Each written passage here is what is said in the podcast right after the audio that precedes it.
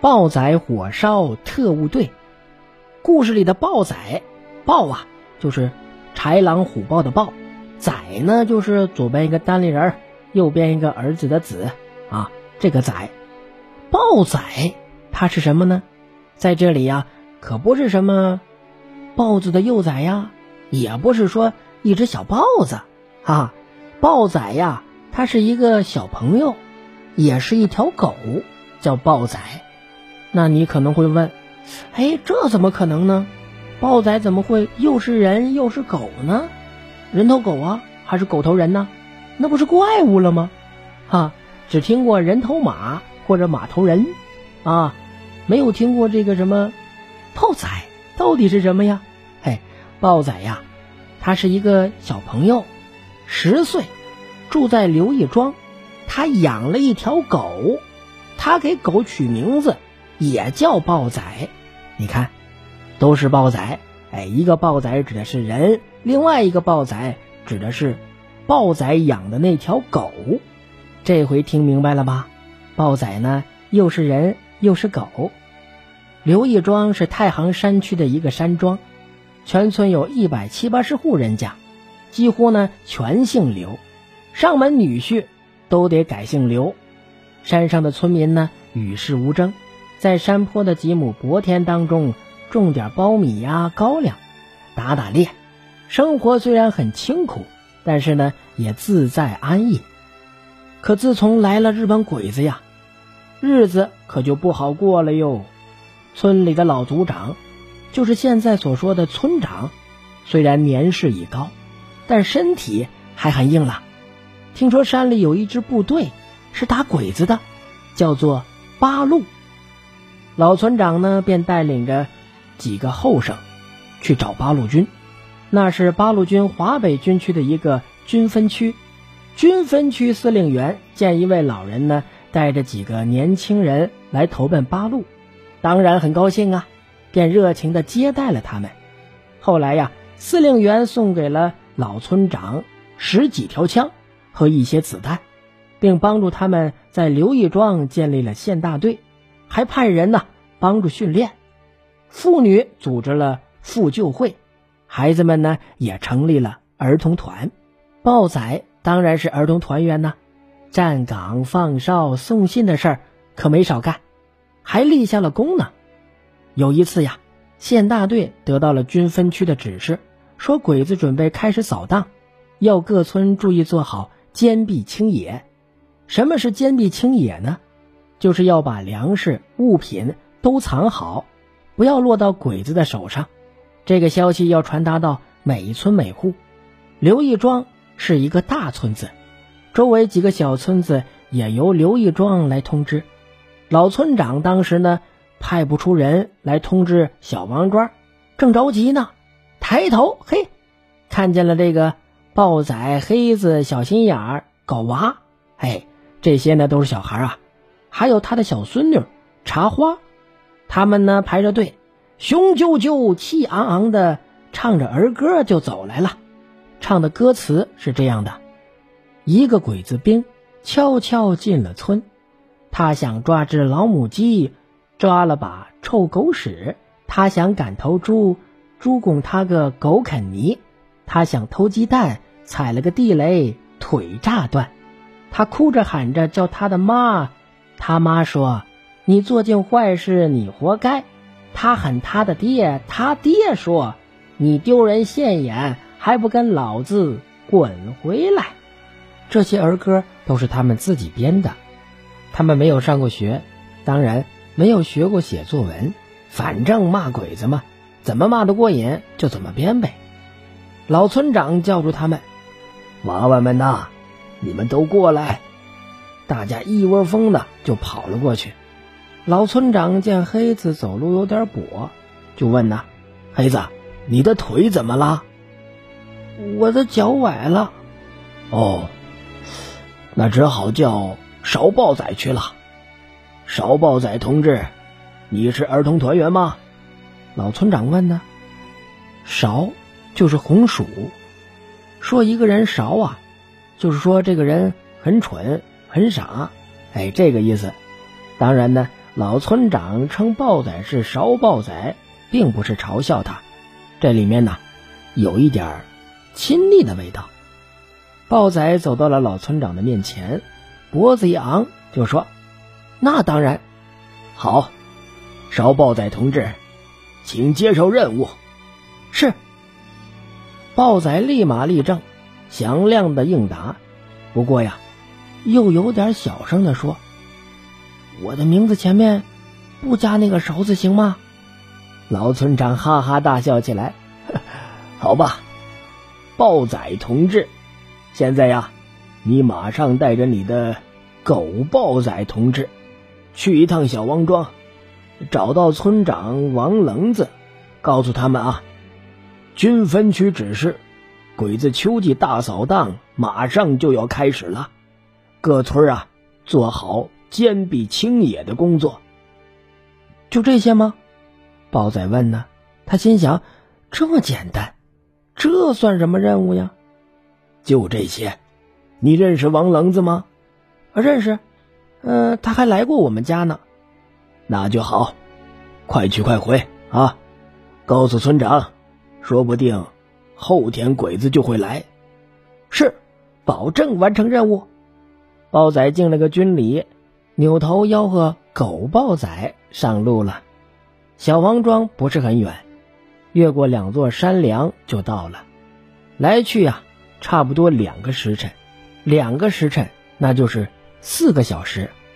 可这对于一个十岁的小孩来说呀，还算是有点远。那时呢，又没有电话，更没有手机呀，要不然打个电话：“喂，王愣子吗？啊，我是这个。”刘玉庄的老刘头啊，鬼子要马上开始这个秋季大扫荡了，可能后天就要来了啊！军分区指示，赶紧做好坚壁清野工作啊！收到了吗？啊，拜拜。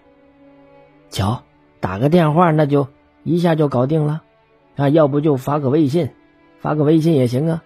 但是那会儿没有这通讯工具呀，所以呀，只好就派人去吧。那个时候呢，也不像现在，有什么车呀，啊，汽车、越野车，啊，开着越野车来回呀，也要不了一个小时就可以把这件事干完了。但是呢，那会儿也没有这种越野车，所以呀，只能靠着豹仔和狗豹仔走着去了。不过呀，那些山区的孩子不像现在有些小朋友那么的娇贵，他们能够吃苦啊。能够跑路，能吃苦，狗仔有狗豹仔陪伴着，一边走还一边玩呢，啊，倒也不觉得累。晌午过后，才到小王庄，村长王棱子刚好就在村口，他看见这个豹仔呀，吃了一惊，哎呦，这不是少豹仔吗？你怎么到这儿来了呀？啊，是跟你爹一块来的吗？呃，那你爹呢？报告棱子说。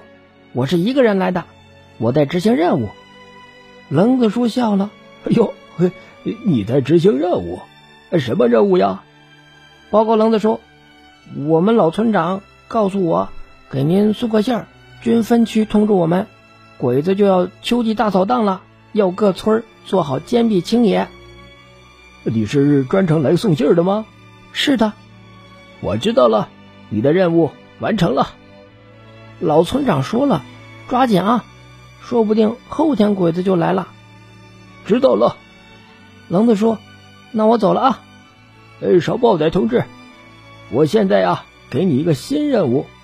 是，现在去我家吃饭。王棱子说：“这、这、这个呀，老村长可没有说过。”少豹仔不知道怎么办。这什么呀？这样啊，已经晌午了。吃了饭再回去。豹仔便留在了棱子叔家吃午饭。棱子叔的儿子还专门给这个狗豹仔调了狗食。哎，这个狗食有啊，一盆红烧野猪肉拌饭。哎，吃完饭之后呢，豹仔带着狗豹仔高高兴兴的回去了。豹仔回来的时候啊，走得很快，不知不觉就翻过了两座山梁，很快就到家了。已经能够看见村口那棵老榆树了。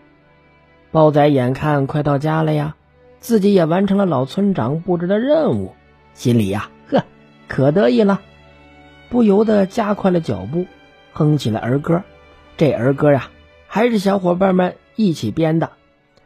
儿歌的歌词是这样的：高粱穗儿红哟，苞米棒子黄，来了鬼子兵哟，老百姓遭了殃。我拿起了三八枪啊，我又拿起了手榴弹，瞄准了鬼子头，开始准备战斗。豹仔昂着头，伸着脖子，唱着小曲儿，唱的正带劲呢，却听见这狗豹仔啊。汪汪汪汪汪汪，叫了！哎，这是怎么回事啊？原来呀，路边高粱地里窜出来一个人。狗豹仔打量着这个人，只见他呀，头顶上扎着白毛巾，穿着白土布褂子、青裤子、青圆口布鞋，打扮的倒没有什么特别的。山里人呢，都是这么打扮的，但这个人呢？从头到脚，一身新装，就很惹眼了。一般呢，山区里边啊，到了过年，不论是大人还是小孩才做一件新衣服穿穿。啊，一般山区里边穿的都是旧衣服，这又不是过年，又不是过节的，从头到脚穿这么一身新衣服，就显得有些别扭了。豹仔不由得看了那个人一眼。哎呦，长得倒也平常啊，不过总觉得这个人很怪，怪怪的，一点也不像山里人。小海，你的哪个装的？这个人拦住了豹仔问，他一开口啊，就露出了马脚，这一口鬼子腔啊啊，这是鬼子腔的中国话。糟了，遇到日本鬼子了！豹仔心里想啊。准是个日本探子。探子就是侦察兵或者说是特务的意思。小海，告诉我，前面的庄子是刘一庄吗？那个人又问呢。豹仔不知道怎么回答，想了一下就说：“不是。”那个人从口袋里啊摸出了几颗花花绿绿的纸糖，递给了豹仔。糖，很甜的，给你吃。告诉我，那个村庄叫什么庄？豹仔犹豫了一下，不吃白不吃啊！嘿，伸手就接过来了。但是啊，小朋友们，你们可得注意啊，陌生人给的吃的千万不要吃啊！万一里边他动了手脚呢？但是这个豹仔他没想那么多。拿过来就接过来就想吃，啊！之后啊，豹仔就跟这个陌生人说：“那个村庄叫狗屁庄。”哎，真叫狗屁装吗？哎呀，哪儿？这不豹仔骗人家的吗？嗯，不可能告诉真名字呀，所以豹仔才这么说。啊。而且人家豹子还吃了这个日本鬼子的糖呢。俗话说得好呀，吃人嘴短，拿人手短。嘿，所以呢。这个豹仔呀，就说了说，但是呢，又不能对鬼子说实话，所以呀，豹仔就淘气了，就说呀，这是狗屁装，狗屁装。那个人呢，就有一些疑惑，小孩，你的大大的坏，撒谎的不好。豹仔没理他，哎，剥了一颗糖就放嘴里喽，然后就说。本来就是狗皮装啊啊！我就是狗皮装的，哈，这糖还挺甜，好吃。那个人又问：“庄里有八路的干活？”“有啊，好多好多呢。”“现在还有吗？”“现在不在了，昨天就开走了。”“哪里的去了？”“哪里的去了？啊，当然是打鬼子去了。”豹仔随口。就这么说，用手呢还比划着什么手枪啊？哎，对准的那个人，啪啪啪就开了好几枪。那个人掏出手枪对着豹仔，你的，坏坏的，死了死了的。狗豹仔可憋不住了呀，喉咙里发出了呼噜呼噜的声音，这是非常生气呀，龇牙咧嘴的往后一蹲，那个架势就要像扑上去的样子。豹仔慌忙做了一个手势，狗豹仔呀立刻安静了。豹仔是想起了原来的黑豹，哎，他可不愿意让狗豹仔遭遇黑豹的下场。那个人走上前来，一把就揪住了豹仔的领口，用日本话喊了一句什么，从高粱地里噌又钻出来一个人。两个人呢，扭住了豹仔，往高粱地这么一拖呀。狗豹仔着急了呀，主人又不让他去咬那人，急得狗豹仔呀汪汪汪叫着团团转。豹仔知道现在已经没有办法脱身了。对狗豹仔使了个眼色，狗豹仔扭头啊，就往村里跑去。等那个鬼子想起来还有一条狗时，狗豹仔已经跑得没有踪影了。狗豹仔飞快地跑回了村子，找到了老村长，就汪汪汪直叫啊！老村长一看，狗豹仔独自跑回来，心里似乎明白了，叫上这个豹仔他爹。和几个民兵拿上家伙，跟着狗豹仔一路狂奔，跑到了那片高粱地，正看见两个人押着豹仔从高粱地里出来。豹仔他爹举起枪，嘣，就撂倒一个。那个鬼子举起枪准备还击，狗豹仔一个箭步就扑上去了，速度快的跟闪电一样啊！那个鬼子呀，来不及动手就被扑倒在地。拿枪的手刚好在豹仔的脚边，豹仔的反应也够快，一脚朝鬼子的手腕跺下去。那个人啊叫了一声，松手放开了枪。豹仔呀被反绑着手，没办法拿枪，就一个脚把这个手枪踢开。老村长、豹仔他爹还有几个民兵是一拥而上啊。这个家伙指的是束手就擒。狗豹仔他爹急忙问豹仔解开了绳子，就问呐：“还有吗？”